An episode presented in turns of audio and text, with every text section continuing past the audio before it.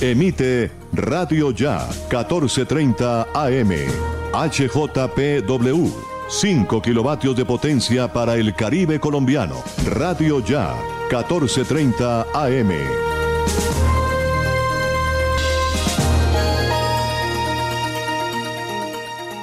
Son las 5 en punto. Amistad no crece por la presencia de las personas, sino por la magia de saber que aunque no las ves, las llevas en el corazón. Feliz día de amor y amistad. Les desea Radio Ya 1430 AM, la verdadera radio del amor.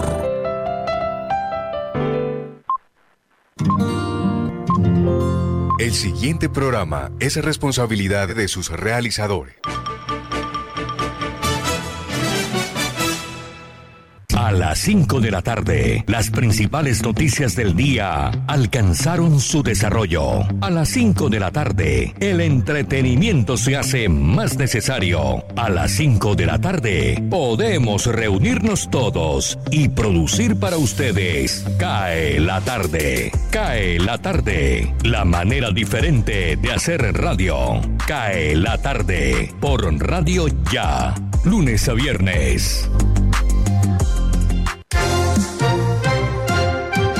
La tarde, cae la tarde, cae la tarde. Conduce Jimmy Villarreal.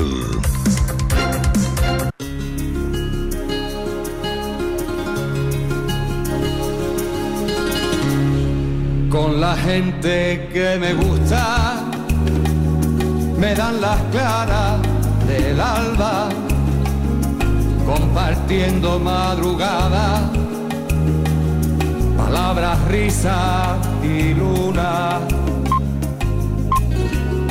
Con la gente que me gusta, paso las noches en vela, deberían ser eternas, como la lluvia y la sed.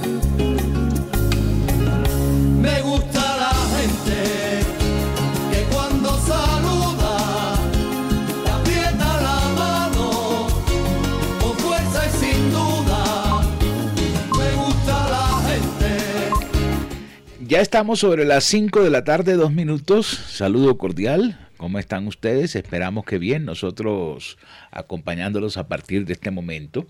Estábamos revisando una noticia que enluta el periodismo colombiano. Nos acabamos de enterar del fallecimiento mmm, del gran columnista y periodista, quien se había retirado hace poco de la revista Semana, eh, quien fue escritor del Tiempo, eh, nada menos que Antonio Caballero.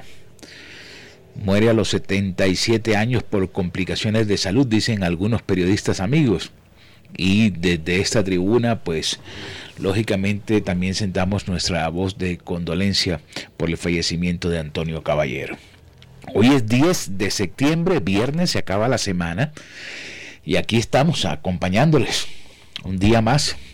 Muy contentos por el resultado de ayer del partido entre Colombia y Chile, que fue nuestro tema del día.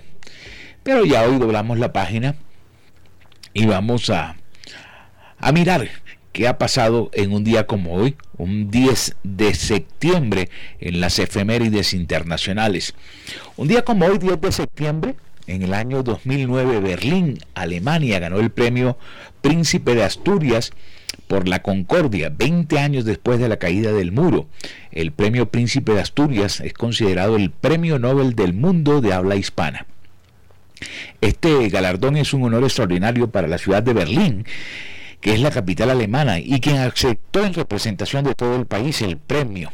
También un 10 de septiembre, pero del año de 1999, nació en el Hospital King's College de Londres el primer bebé que fue desarrollado fuera de la matriz materna y que fue trillizo de otras dos hermanas que crecieron dentro del útero. Vamos a colocar el tema del día. Mañana se cumplen 20 años del magnicidio del 9-11 en Nueva York, 20 años de los atentados a las Torres Gemelas. ¿Cómo recuerda usted ese día? ¿Qué estaba haciendo cuando se enteró de la noticia? Puede escribirme al 319-355-5785. Hoy están con nosotros Jenny Ramírez,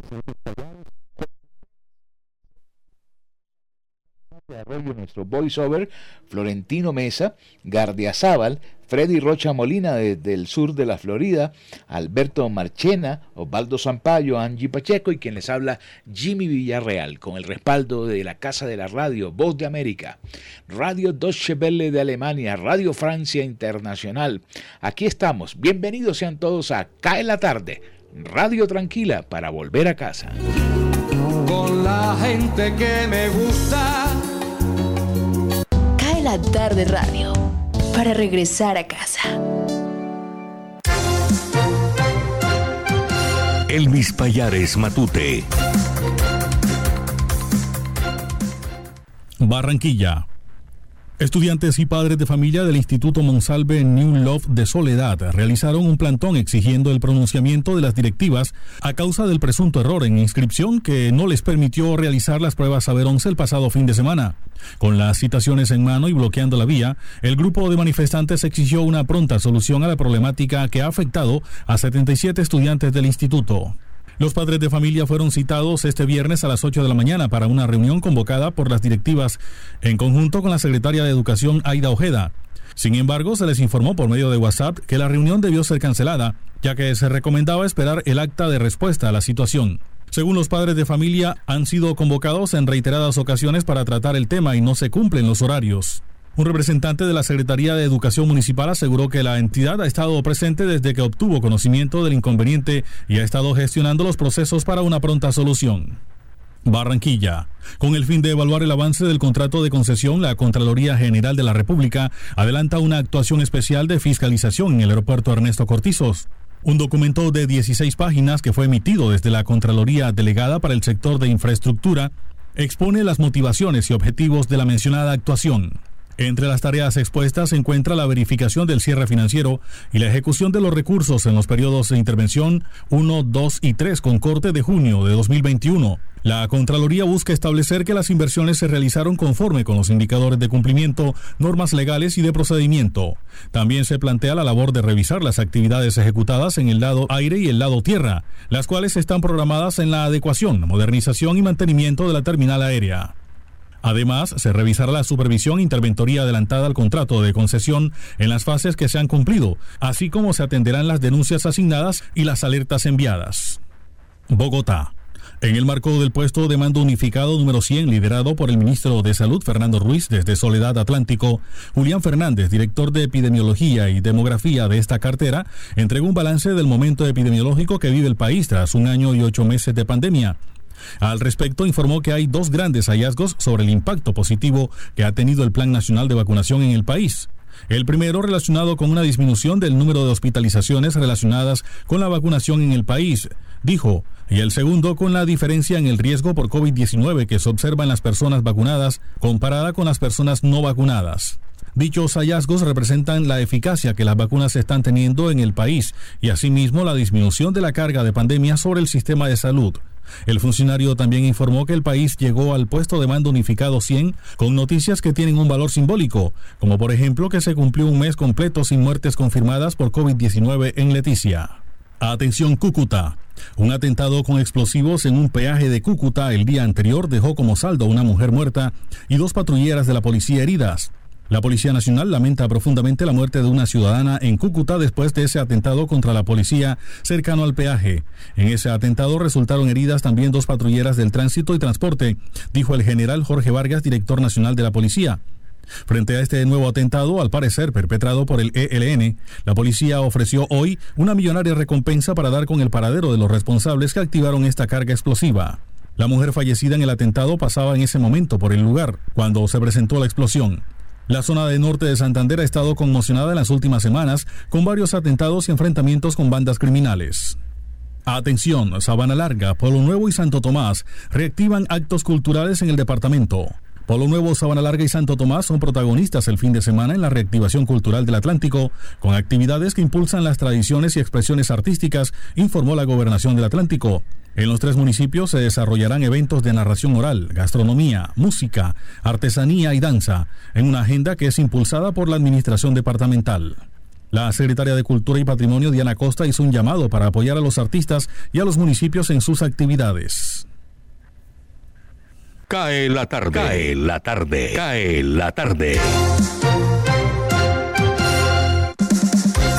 Radio Francia Internacional. Noticias del Mundo.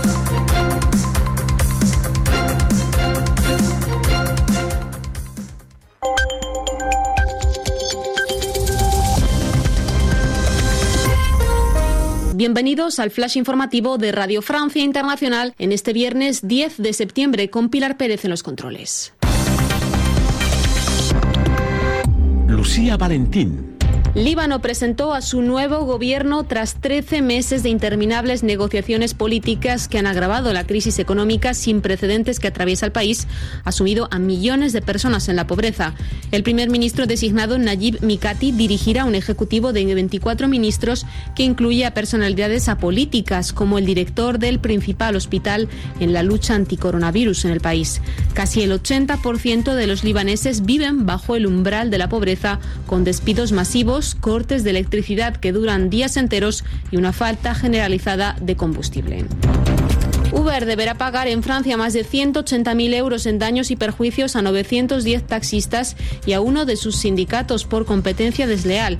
Es el fallo de un tribunal parisino que se refiere en particular al servicio Uber Pop, en uso entre 2014 y 2015, que permitía a cualquier persona transportar en auto a personas cobrando a través de Uber.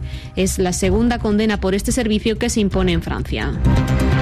Rusia y Bielorrusia lanzaron hoy importantes ejercicios militares criticados especialmente por la vecina Polonia en un contexto de tensiones entre Moscú y Occidente con acusaciones recíprocas de maniobras hostiles. Estas maniobras ocupan a 200.000 militares, 80 aviones y casi 300 tanques en varias bases y también en el Mar Báltico. A principios de septiembre, Polonia decretó el estado de emergencia durante un mes en la frontera con Bielorrusia en previsión de estos ejercicios militares y por temor a un flujo masivo de migrantes. La ONU denunció la violenta represión de parte de los talibanes de las manifestaciones pacíficas que ha dejado al menos cuatro muertos en Afganistán y llama al nuevo régimen islamista a respetar el derecho internacional, que establece el uso de la fuerza que debe ser el último recurso para responder a manifestantes. Las armas de fuego no deben ser usadas nunca si no es en respuesta a una amenaza mortal inminente, precisó Rabina Shamjati, es portavoz del Alto Comisionado de Derechos Humanos de Naciones Unidas. Durante las últimas cuatro semanas, varias manifestaciones pacíficas en diversas provincias de Afganistán fueron blanco de la más brutal violencia de parte de los talibanes, que usaron balas reales, porras y látigos. Pedimos a los talibanes que cesen inmediatamente de recurrir a la fuerza y de detener arbitrariamente a personas que ejercen el derecho a la reunión pacífica y a periodistas que cubren esas manifestaciones. La vocera del Alto Comisionado de Derechos Humanos de Naciones Unidas. Síganos también en rfimundo Cae la tarde. Radio Tranquila.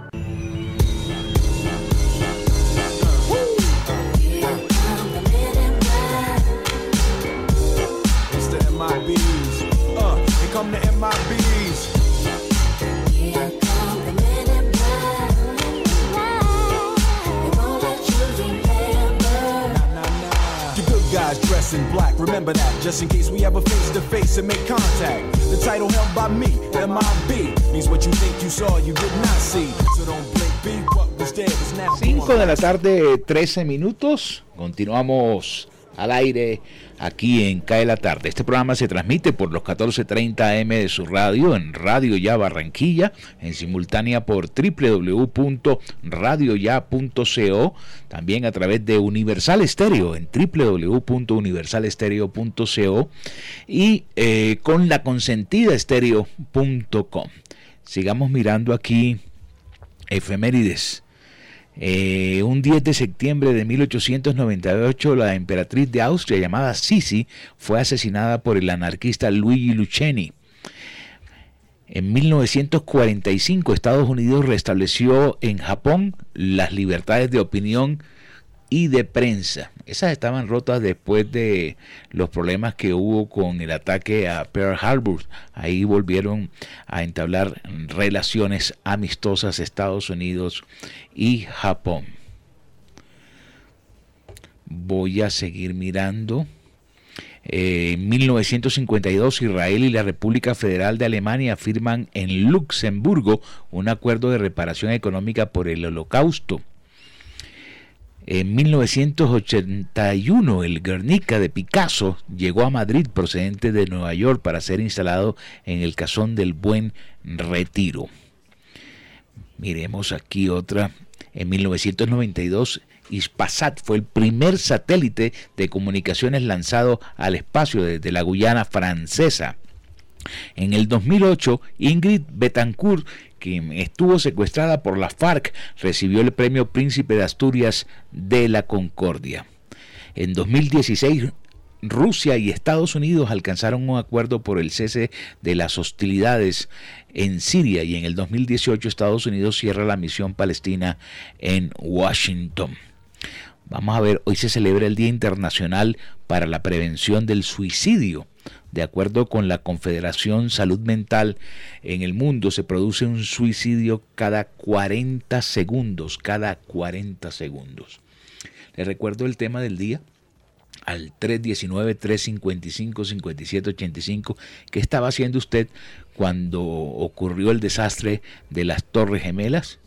Ya me escribe gente, ya tengo aquí a Jason Bolívar, dice, buenas tardes, yo tenía apenas siete años, estaba en segundo de primaria y me enteré cuando llegué a casa y no supe qué era eso.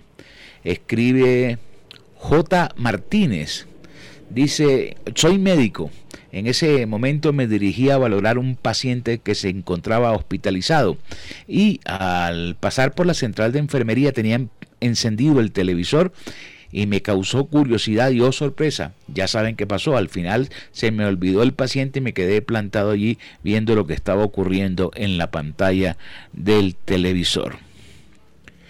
Fabián Moreno estudiaba en la universidad, estaba en parcial de finanzas. El profesor estaba escuchando noticias en su Walkman cuando sucedió el primer choque y nos contó.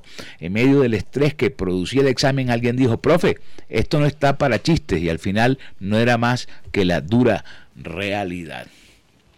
Yo me acuerdo, en esa época trabajaba en Caracol Radio, en un proyecto que se llamaba Radionet llegué bien temprano y ya la cadena básica al mando de Darío Arismendi estaba dando la noticia. Y Radionet eh, estaba apenas organizando su equipo de trabajo para salir al aire. Y recuerdo a, al equipo de, de Radionet comandado en ese momento por Fernando Calderón España, dando los avances y mirando la señal de CNN Internacional. Y ahí nos quedamos toda la mañana, ahí metimos manos todo el mundo, nos tocó trabajar casi hasta la una de la madrugada. Y ese día yo había llegado bien temprano, cuando mi turno era a las 2 de la tarde y yo no sé qué hacía a esa hora a las 8 de la mañana en las instalaciones de Radionet en Bogotá.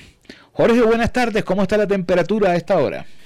Muy buenas tardes, Jimmy. Cordialísimo saludo para usted, para la amable audiencia que desde ya se conecta con nosotros a disfrutar de esta nuestra hermosa tarde. Cae la tarde a través de Radio Ya, 1430 AM. Primero quisiera recordar, usted mm, me ha puesto a mí a recordar 2001. Estaba yo, eh, recuerdo que mi mamá me levantó porque todavía no, no, estaba dedicado tan de lleno a, la radio, pero mi mamá me, me despertó asombrada que pasó esto, mire, alcancé a ver el segundo en vivo, pero el primero sí quedé impactado y cuando veo el segundo pensé que era una repetición y oh sorpresa, era otro avión que se estrellaba. Impactante, quedé en shock. Ahora sí, eh, compartamos a esta hora la temperatura en la ciudad de Barranquilla. Hay un tibio sol, mi estimado Jimmy, todavía que alcanza a penetrar por el balcón de radio ya, tibiamente ilumina nuestra recepción tenemos 29 grados centígrados, cielo parcialmente nublado, probabilidad de lluvia de un 8% después de las 6 de la tarde, Tendremos una temperatura mínima en horas de la noche de 26 grados centígrados. Sensación térmica a esta hora es de 33 grados. El sol se ocultará a las 6 y 4 minutos de la tarde. La humedad del 76%. Tenemos una visibilidad en el Ernesto Cortizos de Soledad de 9,6 kilómetros. Vientos a esta hora de 11 kilómetros por hora. Eh, continúa, como les decía en esta semana, el tema de la luna. Para las damas que están pendientes y algunos caballeros, eh, seguimos con Luna Nueva. Me encanta esa canción, ¿ah? Me encanta esta canción que tenemos de fondo. ¿ah? La de Men in Black. Sí, señor, una de mis favoritas.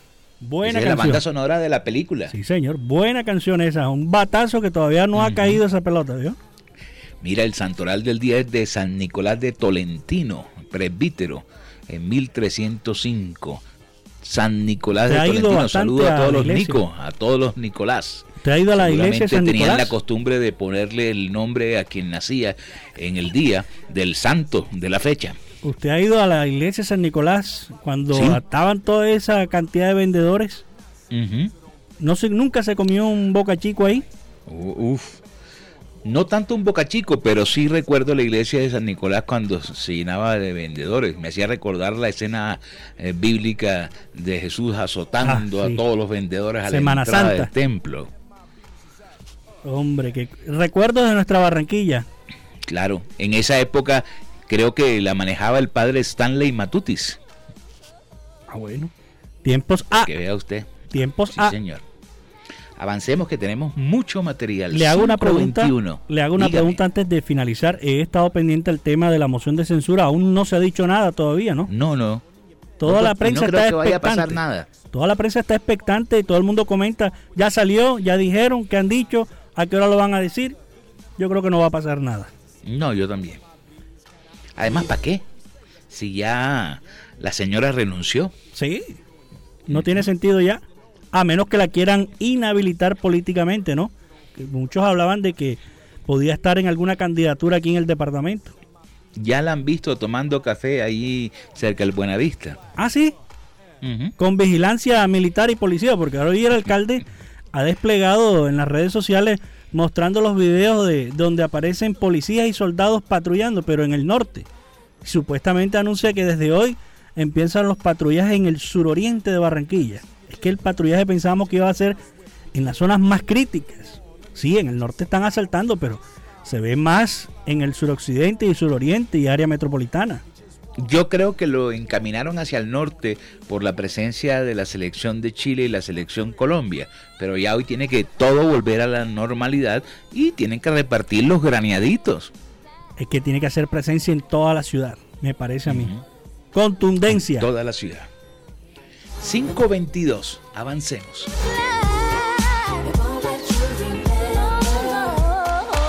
Cae la tarde. Cae la tarde. Cae la tarde.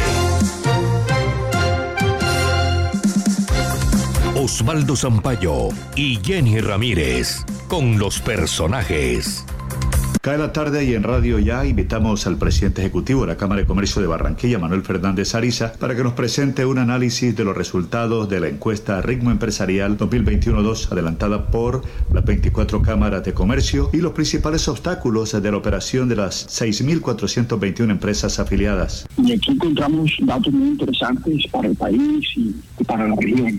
En el caso de Barranquilla, lo que demuestran estos datos es que continúa la senda de la recuperación. Esto es una recuperación paulatina. No podemos decir que las empresas ya están recuperadas o que han alcanzado los niveles del 2019, porque si bien hay unas empresas que les ha ido bien, hay otras que les ha ido mal, que les ha dado muy duro esta pandemia, esta crisis. Y, el promedio lo que nos muestra es que hay una recuperación importante. Y te voy a dar algunos datos. Operación de las empresas. 67.5% de las empresas en Barranquilla manifiestan que están operando normalmente, mientras que el 31.6% dice que están operando parcialmente, no están operando la jornada completa, no están operando todos los días, no están utilizando toda su capacidad instalada. Sin embargo, estos indicadores son superiores a los del promedio del país y allá vamos teniendo algunos, algunos indicios de la recuperación comparativa. En Barranquilla también encontramos, de que el 29% de los empresarios que, consultamos aumentó la inversión en el primer semestre del presente año. ¿Qué hicieron? Adquirieron maquinaria o ampliaron su capacidad productiva, pero todo lo hicieron en el primer semestre de este año. La gobernadora del Atlántico, Elsa Noguera, visitó hoy Puerto Colombia y dio al servicio 350 metros más del malecón del mar que se interconectará con el muelle y la plaza principal. Bueno, contento porque ya estamos dando un paso más al, al gran megaproyecto que, que se está desarrollando en Puerto, como es el Malecón del Mar, que arranca con la recuperación del emblemático muelle histórico, la plaza principal y bueno, todos los proyectos que hay de mercado, plaza gastronómica, recuperación de mangles, ordenamiento de playas. Estamos entregando 330 metros lineales de vía, que es lo que nos va a permitir acceder eh, pues con este espacio público totalmente recuperado, bello, con alumbrado, acceder a esas obras de, del muelle y la plaza principal. Aquí de la mano con el alcalde estamos haciendo entrega de esta importante vía. Bueno, para Belita es el compromiso que estamos adquiriendo tanto el alcalde como nosotros en la gobernación, que podamos eh, entregarle a todo el Atlántico porque esto no solo será una obra de los porteños, sino también de todo el departamento que puedan disfrutar de ese emblemático muelle histórico. Recordemos que fue nuestro primer puerto marítimo internacional, el segundo más largo de, pues, del mundo. Fue precisamente por allí donde ingresaron miles de extranjeros que veían en el Atlántico un lugar lleno de oportunidades, por donde ingresó la modernidad, por donde ingresó el desarrollo del país. Y bueno, lo lindo es que se integre con la recuperación de esta importante plaza principal y los primeros eh, también 350 metros lineales de, de malecón, de tal forma que sin duda Puerto Colombia será el sitio obligado de todos los turistas donde podrán disfrutar eh, del mar, pero sobre todo de la gente linda de Puerto. En cada tarde nos acompaña ahora Enrique Peñalosa, exalcalde de Bogotá, candidato independiente a la presidencia 2022. Está recorriendo la región Caribe precisamente para buscar firmas que avalen su postulación independiente. Bienvenido acá a la tarde. Sí, venimos a, hacer campaña, a, recoger un poquito de firmas, a visitar a nuestros amigos que nos están ayudando a recoger firmas aquí, a, recorrer las calles y aquí a hablar con los, con los ciudadanos, con usted.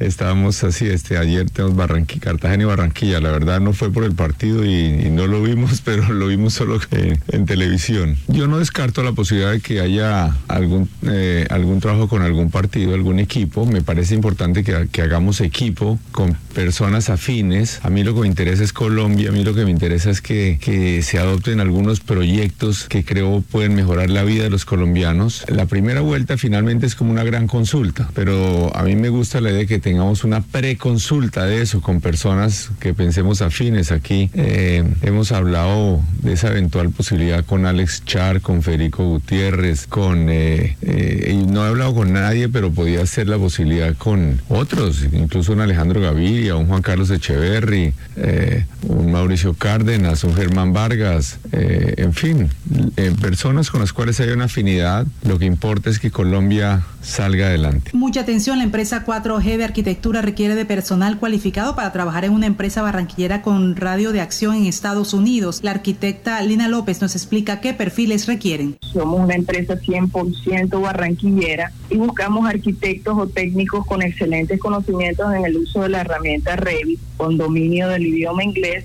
y experiencia en construcción. Bueno, nuestros proyectos normalmente son eh, en Estados Unidos. Eh, eh, manejamos un staff de clientes americanos. Eh, básicamente tenemos tres vacantes en este momento. Buscamos senior project managers, junior project managers modeladores o dibujantes de Revit. Por lo tanto, requerimos personas con todos los niveles de experiencia. Estas personas van a pasar por varias entrevistas con nosotros, una prueba práctica del dominio de Revit, una prueba psicotécnica y una entrevista personal. Con esas entrevistas, nosotros podemos determinar a qué cargo o qué perfil tienen dependiendo de las vacantes que nosotros tenemos en este momento. Senior Project Managers, Junior Project Managers o modeladores y dibujantes de Revit. Quienes estén interesados interesados nos pueden mandar su hoja de vida al siguiente email 4glopez.gmail.com Repito, el número 4glopez.gmail.com Ahí recibimos todas las hojas de vida de todos los aspirantes. Mucha atención en el marco del Día Mundial de la Prevención del Suicidio. La Asociación de Psiquiatría lanza hoy la campaña La Última Carta. ¿De qué se trata y qué se está haciendo para prevenir este problema de salud pública?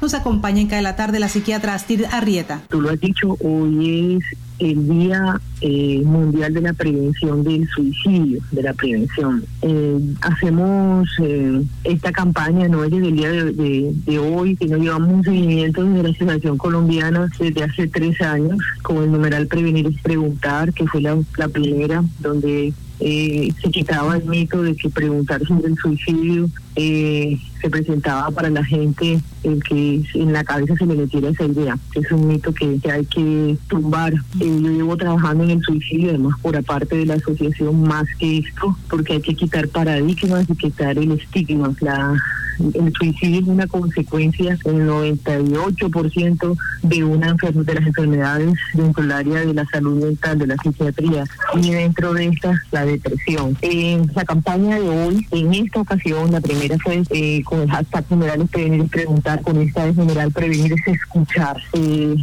se llama la última carta porque tenemos eh, dentro de la, de la propuesta de la campaña una carta que fue elaborada con 334 palabras, frases de familiares, de padres, de amigos, que le escribieron esta última carta ahora a esas personas que se fueron, que se suicidaron, y que lo hacen eh, para que otros que estén eh, como con ganas de hacerlo, decidido hacerlo, la lean y sepan cómo están, para decirles que se queden para decirle que hay una mano amiga para decirle que a pesar de, la de sentirse esa esa soledad o sentir esa situación tan negra eso va a pasar.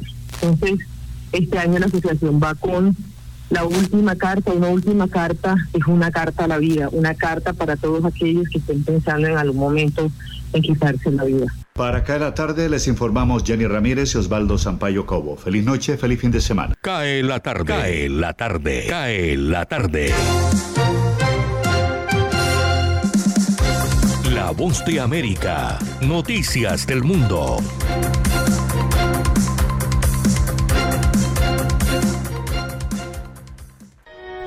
Never forget o nunca olvidar.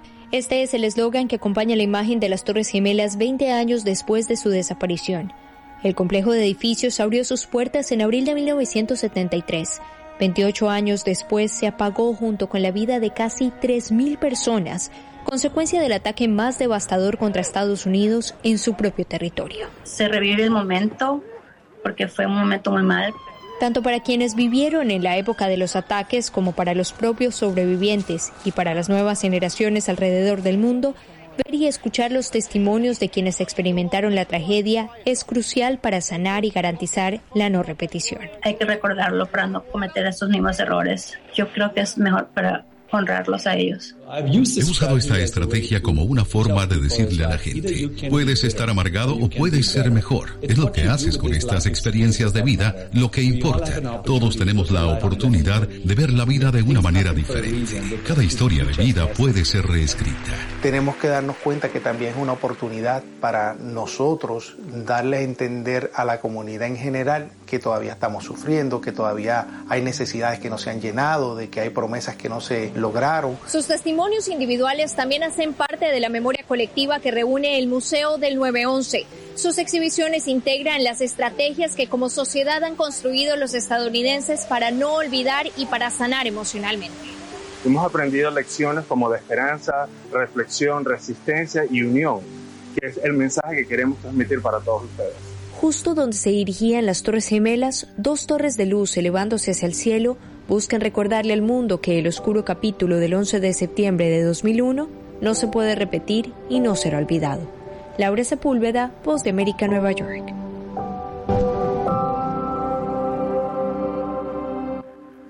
No puedo creer que ya son 20 años. Yo respondí aquí con, con muchos de mis compañeros. Algunos que fallecieron aquí eran conocidos míos. Después de dos décadas y tras ser protagonista de uno de los episodios más oscuros de la historia de Estados Unidos, el sargento de la policía de Nueva York, Carlos Nieves, habló por primera vez de manera pública sobre su experiencia de vida y casi muerte en la zona cero el 11 de septiembre de 2001. Me siento muy afortunado que estoy aquí porque eran dos, dos veces que yo creo que llegué muy cerca a fallecer. Mientras buscaba sobrevivientes entre los escombros de la Torre Norte, la segunda torre colapsó. Sucedió algo inesperado. Oímos el, trueno y, la, tierra como se movía. Nunca miramos para atrás. Nos pusimos a, correr y yo creo que en, menos de cinco segundos llegamos a la otra, a la otra esquina la del Liberty Street, a donde hoy, como en ese día, siguen abiertas las puertas del restaurante Burger King. Allí lograron refugiarse, oportunidad que no tuvieron aquellos que llegaron antes que él al llamado de emergencia. Fueron 343 bomberos que fallecieron, 23 policías del Departamento de la Ciudad de Nueva York y 37 eh, policías del Departamento de eh, Portos. En medio de la escena surreal, el sargento Nieves describió su encuentro con uno de los bomberos que llegó en los primeros minutos del ataque. Cuando lo toqué, me miró, no dijo nada. Y yo le digo a él, ¿te puedo ayudar? Y, él me respondió y me dijo, me mandaron al camión, me mandaron al camión. Él en ese momento estaba sintiendo que él estaba supuesto a estar con los compañeros de él. El capitán de él lo mandó al camión a buscar algo y él sobrevivió cuando se, cayeron, cuando se cayeron los edificios. Veinte años después, lo sucedido aquí en la zona cero continúa grabado en la memoria del sargento Nieves, quien al llegar hasta este lugar no solamente es un espectador, pero un sobreviviente de lo que sucedió el 11 de septiembre del 2001. Celia Mendoza, Bus de América, Nueva York. Cae la tarde, radio para compartir un café. One ticket, please. Everybody's here. Hey, what's going on, man? Yeah, she's at home. Yeah, she's at home. Yeah, she's at home.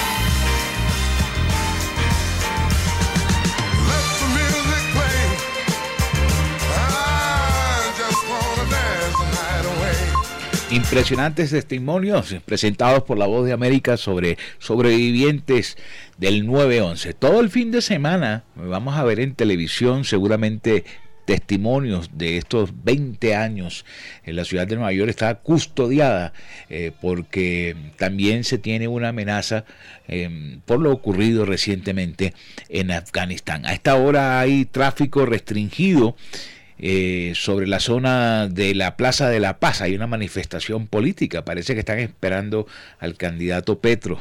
Así es que les advierto que si van por allí, eh, evadan esa zona porque está bastante complicado el tráfico en la tarde de hoy. ¿Dónde estaba usted cuando ocurrió lo del lo de las Torres Gemelas, me escribe Beatriz Arena, estaba en Estados Unidos, Jimmy, cerca a la costa oeste. Mi hermana, que es americana, entró al cuarto y me despertó para avisarme del primer avión. No nos despegamos de las noticias, cerraron todo, tuve que ir a otro pueblo y se sentía angustia, rabia, incertidumbre, pero sobre todo tristeza en la gente. 5.37, avanzamos.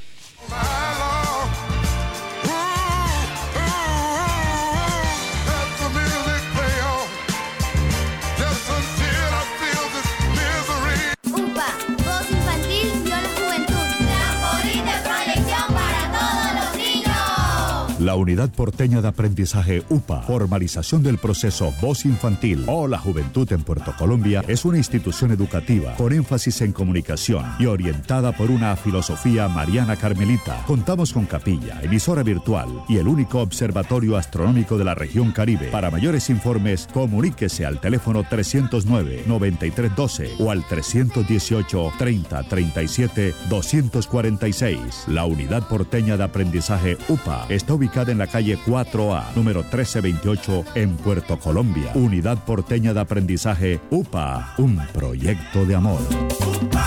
Llegó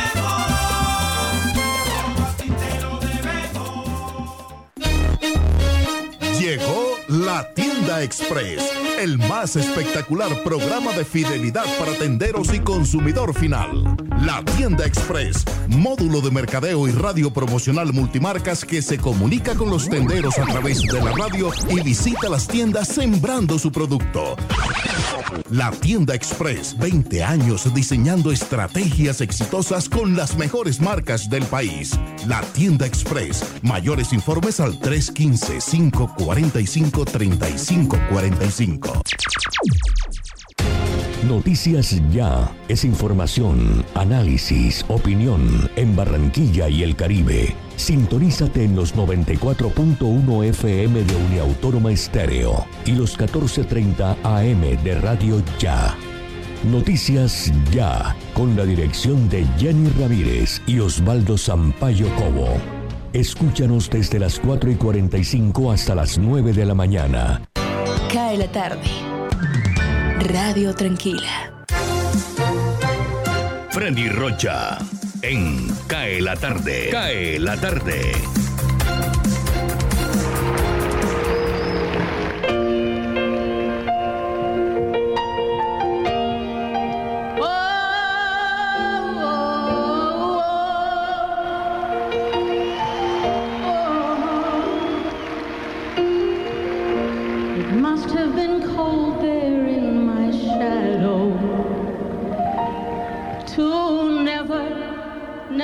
Jimmy y oyentes de CAE la tarde. Hoy, 11 de septiembre en Nueva York, ha sido un día para recordar a las víctimas y héroes del ataque terrorista del 2001. Un día profundamente emotivo y triste. Cuatro aviones fueron secuestrados, dos de ellos estrellados contra las Torres Gemelas, otro en el Pentágono en Washington y un cuarto en Pensilvania, estrellado por la rebelión de los pasajeros, pero su destino fatal era también la capital de los Estados Unidos. Las banderas ondean a media asta a las 8.46 de la mañana, hora en que se estrellara el primer avión contra la torre norte del World Trade Center. El presidente de los Estados Unidos, Joe Biden, dirigió un minuto de silencio en tributo a todas las víctimas. Hubo durante el día ceremonias religiosas en iglesias cercanas y muchas flores fueron colocadas por familiares de las víctimas en el monumento a las víctimas del 9-11. Esta noche se verá el Tribute of Lies, tributo en luces, que se acostumbra a hacer todos los años en esta misma fecha.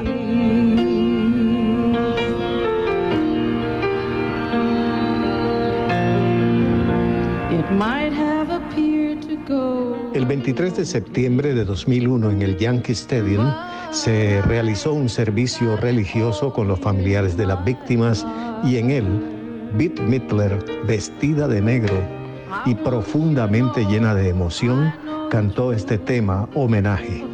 Wine beneath my wings. El viento estremece mis alas. Notas de viaje.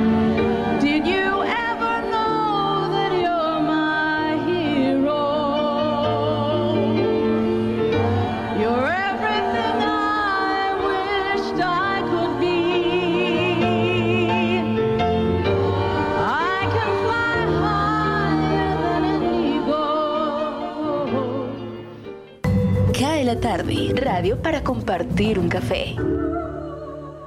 Cae la tarde. Cae la tarde. Cae la tarde. Gustavo Álvarez Gardiazabal, la crónica del día.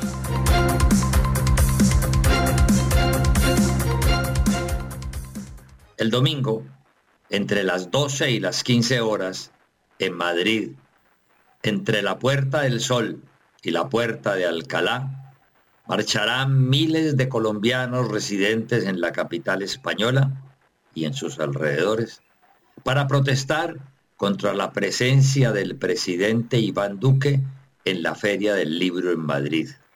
bajo el título de, comillas, gran manifestación contra la llegada de Iván Duque, cierro comillas, ha circulado la invitación desde principios de semana por todas las redes, páginas y plataformas que utilizan los colombianos en España. No sé cuántos compatriotas engrosan la diáspora nacional en la capital española, pero el solo hecho de que hayan congestionado los nuevos métodos de comunicación y en varias de ellas se haya accionado el botón rojo de numeral, reenviado muchas veces numeral, indica que el asunto ha calado. Hasta ahora no se sabe exactamente de que exista un motivo diferente al del rechazo que la figura del presidente Duque engendra en los colombianos que viven en el exterior. Para varios de los coterráneos que pude contactar, el repudio se origina porque desde allá se ve tan, pero tan mal la manera de gobernar que ha tenido en tres años el mandatario de la nación, que da asco saber que las autoridades madrileñas, organizadoras de la Feria del Libro, le conceden tanta importancia a quien tan mala imagen posee. Para otros, la protesta se ha crecido hasta amenazar con ser un bofetón al presidente, porque el embajador que ha nombrado allá, el tal señor Plata, que supervigilaba la fracasada inversión estatal en el país durante los primeros meses del COVID, es un soberano pelmazo. Observadores españoles neutros, consultados empero por algunas emisoras madrileñas, consideran que este rechazo, cualquiera que resulte ser el tamaño de quienes asistan a la protesta, es la demostración de que la crisis colombiana no ha cesado. Para ellos, la situación se ha agravado y que quienes más la sienten son todos esos colombianos que mensualmente mandan sus giros a sus familias y ayudan a sobrevivir a muchos hogares en Colombia. Pero sobre todo, y en esos la coincidencia es aterradora, porque vistas desde allá las mentiras del régimen de Duque son ofensivas a más no poder. Falta ver cómo presentan esta marcha del domingo por las calles madrileñas los esbirros mediáticos del régimen, a quienes la ministra de los Char les arrebató, antes de irse, la ayuda que les habían prometido para palear las crisis económicas que casi todos los medios de comunicación han sufrido por la pandemia. Hasta se quedarán callados porque conservan la esperanza que les restituirán ese mentiroso auxilio. Muchas gracias. Alberto Marchena, con rock a domicilio en Cae la tarde. Un 10 de septiembre del año de 1988, Guns N' Roses estaba abriendo gira de conciertos para Aerosmith y justo ese día llegaban al número uno de lista de Estados Unidos con su canción Sweet Child of Mine. Fue la última vez que Guns N' Roses fue un opening act o una banda de apertura en un concierto para otro grupo importante. Ese día dejaron de ser teloneros. Este fue un flashback de Roca Domicilio.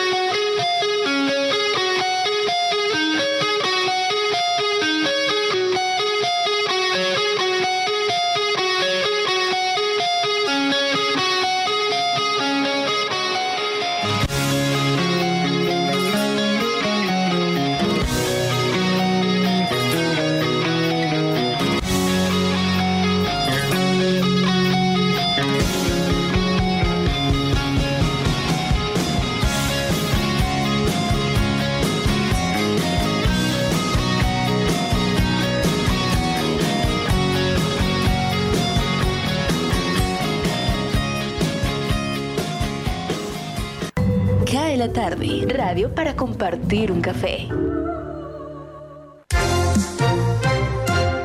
Cae la tarde, cae la tarde, cae la tarde. Conduce Jimmy Villarreal.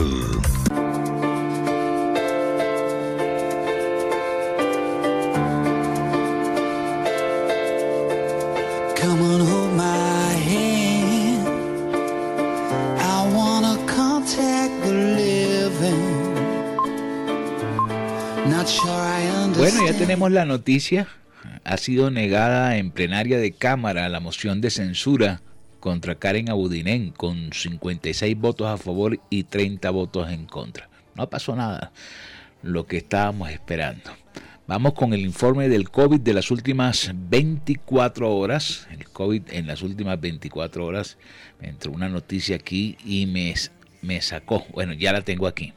Eh, Colombia registra 1.772 nuevos casos, 2.322 recuperados y 49 fallecidos. Miremos el cuadro en Excel. Miremos el cuadro en Excel sobre las principales ciudades capitales. Encabeza la lista Antioquia con 404 eh, nuevos infectados, Bogotá con 308, Barranquilla en tercer lugar con 149, el departamento del Valle con 136 y el departamento del Atlántico en el quinto lugar con 82. Cifras locales, Jorge. Así es, Jimmy, a esta hora, entonces reiteramos en la fecha de hoy 231 nuevos casos en el departamento del Atlántico, 149 en Barranquilla y 82 en los municipios. Solamente en estas últimas 24 horas han fallecido cuatro personas en la ciudad de Barranquilla a consecuencias del COVID-19. Seguimos por día consecutivo no registrando fallecidos por COVID en nuestro departamento, en los municipios del departamento del Atlántico, pero cuatro en Barranquilla. El virus Escribe Luis no se ha ido. Rodríguez, el profe, quien es de la nómina de Caracol Radio en Bogotá, y me dice, Jimmy, dos muertos por coronavirus en Bogotá. Eso es un logro impresionante, donde hubo 308 contagios. Las cifras bajan, pero la meta es cero. En eso estoy de acuerdo, profe, contigo. Eh, Y me, me había escrito antes para decirme lo de la muerte de Antonio Caballero, el periodista que falleció eh, en el día de hoy por complicaciones de salud. Avanzamos 5.52 minutos, cae la tarde. Jimmy, y para otra ciudad de la costa, Cartagena también registra hoy cero muertos en la ciudad. Cero muertos por COVID, pero sí 59 contagiados. ¿ah? Abrir el ojo. Y lo peor, lo peor de Cartagena es que ayer eh, la alcaldía dijo que estaba circulando eh, la Delta. Sí. Se habla también que aquí en el. Atlántico también. Ujú. Bueno. No quitarse el tapaboca, protegernos. Oye, ayer sí había gente sin tapaboca en el estadio, ¿no? Hasta una selfie que anda circulando en, en las redes sociales. Me imagino que usted ya la vio. Imagínate. Bueno, imagínese. Sigamos. Avancemos.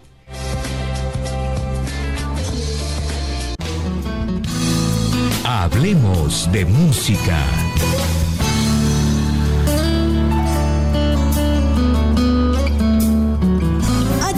Música, un 10 de septiembre de 1976, nació en Bogotá, Colombia, Alex Campos, el poeta empedernido que le ha dedicado su vida a la música y a la proclamación de la palabra de Dios, ha logrado obtener cinco premios Grammy Latino y un premio Shock. El artista tiene 14 álbumes de estudio, además es el creador de canciones como Al taller del maestro, Tu poeta y Soy soldado. En el año 2002, el artista vivió una experiencia que lo hizo cambiar su manera de ver la música y la vida. Para este año, el cantante es pronosticado con un tumor en las cuerdas bucales, lo que pudo llegar a impedirle seguir con su música. Sin embargo, su gran fe hizo que el tumor desapareciera y su rumbo se afirmara hacia la música cristiana.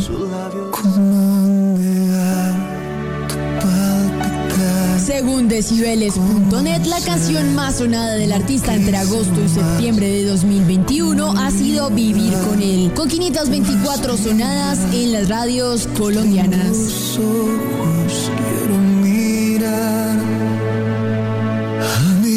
Ayer en la música con Angie Pacheco.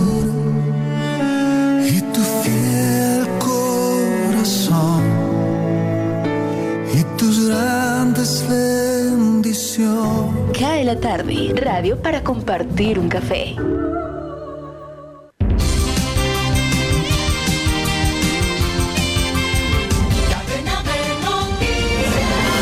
Mucho gusto. Soy Florentino Mesa y esta es la vuelta al mundo en 120 segundos.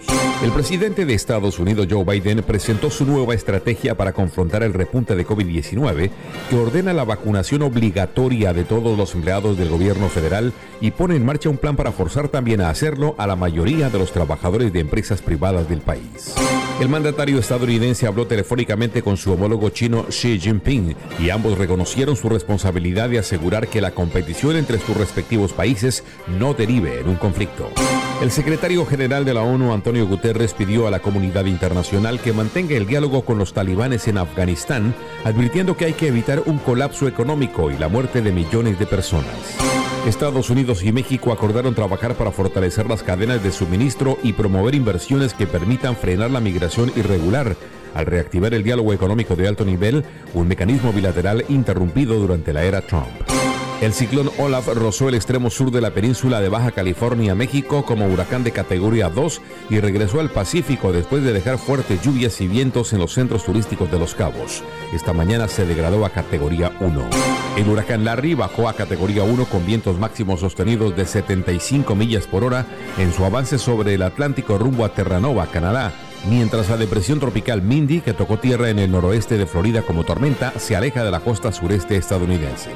La policía española arrestó en Madrid al general venezolano Hugo Carvajal por cargos relacionados con drogas que enfrenta en Estados Unidos, casi dos años después de que desafió una orden española de extradición y desapareció. El presidente de la Asamblea Nacional de Venezuela, Jorge Rodríguez, rechazó las declaraciones de Estados Unidos de que Canadá y la Unión Europea estudien nuevas sanciones para la nación suramericana en caso de que no haya resultados en la negociación del gobierno y la oposición. Esta fue la vuelta al mundo en 120 segundos. Cae la tarde radio para regresar a casa. Hola, soy Sergio Barbosa y en 120 segundos les estaré contando por qué el estilo está en todas partes, desde las grandes pasarelas hasta las panaderías de su barrio, porque cada estilo personal cuenta una historia y queremos conocer la suya. Esto es 120 segundos con estilo. El traje. Los paños del momento son delgados.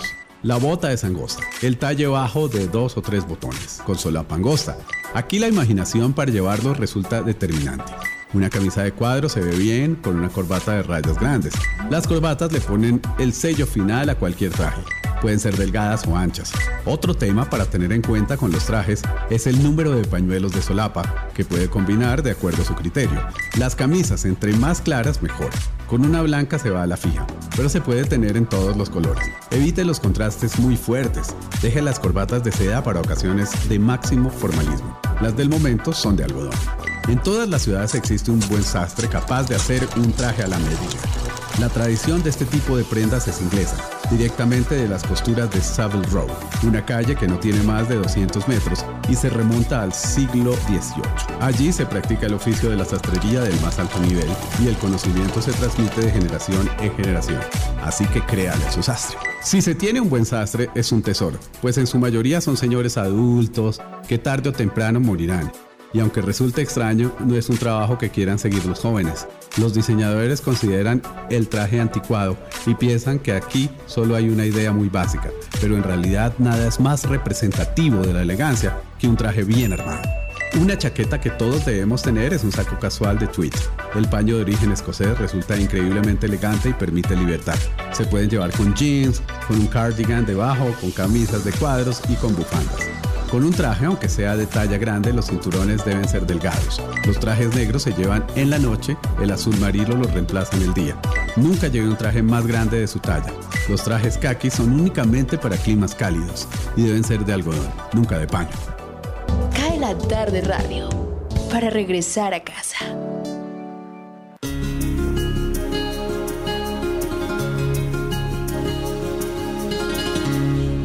Con la gente que me gusta, me dan las claras del alba compartiendo madrugada. Pisándole los talones a las 6 de la tarde, me escribe Diana Patricia Valderrama. Buenas tardes.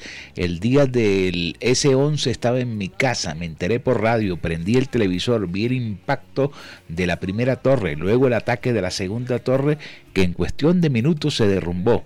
Eso me puso nerviosa y apagué la televisión. No volví a enterarme de noticias, sino tres días después. No fui capaz de reponerme en el resto del día. Bueno, pasó la selección Colombia, ya llegó Falcao al Rayo Vallecano en Madrid, James volvió a su equipo y Junior.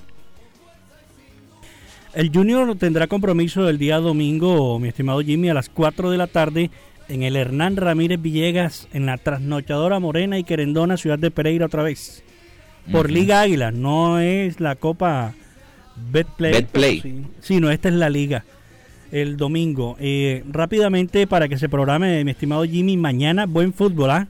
El debut de Cristiano Ronaldo, el Manchester United ante el Newcastle, 9 de la mañana, para que se levante esa hora con pan de bono y café, a ver a Cristiano Ronaldo otra vez en el Old Trafford. Irá a través del canal ESPN para los que tienen el canal, el servicio de cable. Otros partidos importantes, eh, que en un partido del líder de la liga inglesa, el Tottenham, donde juega Davinson Sánchez a las 6 y 30 de la mañana, si quiere madrugar, contra el Crystal Palace. El Borussia Dortmund ante el Bayer Leverkusen. El Leicester City ante el Manchester City. Estamos dando los salteados los mejores partidos de para mañana. En la Serie A de Italia, el Napoli de David Ospina ante la Juventus de Juan Guillermo Cuadrado, que nos imaginamos que ninguno de los dos estará por motivo de viaje. El Rayo Vallecano. No, cuadrado está enfermo. Tiene Sí. gastroenteritis. Y el viaje, obviamente, que tampoco no va a estar ahí.